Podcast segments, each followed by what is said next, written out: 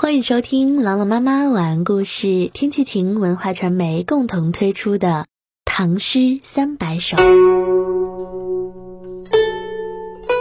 绝句慢星九首其一，唐·杜甫。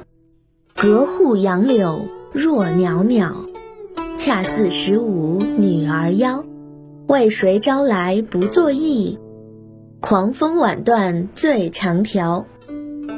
隔户杨柳若袅袅，恰似十五女儿腰。隔着门墙外面的杨柳树，那柔弱细长的枝条，就好像那十五岁少女纤柔美好的细腰。为谁朝来不作意？狂风晚断最长条。是谁说他早晨的时候不称意，不舒展自己的身姿呢？原来啊，是被狂风吹断了枝条。一起来诵读杜甫《绝句慢星九首其一》。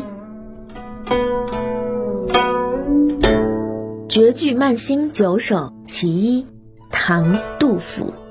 隔户杨柳若袅袅，恰似十五女儿腰。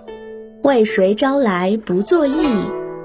狂风晚断最长条。绝句慢星九首其一，唐·杜甫。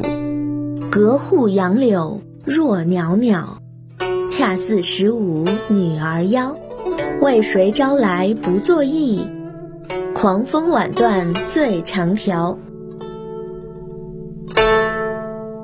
绝句慢星九首其一，唐·杜甫。隔户杨柳若袅袅。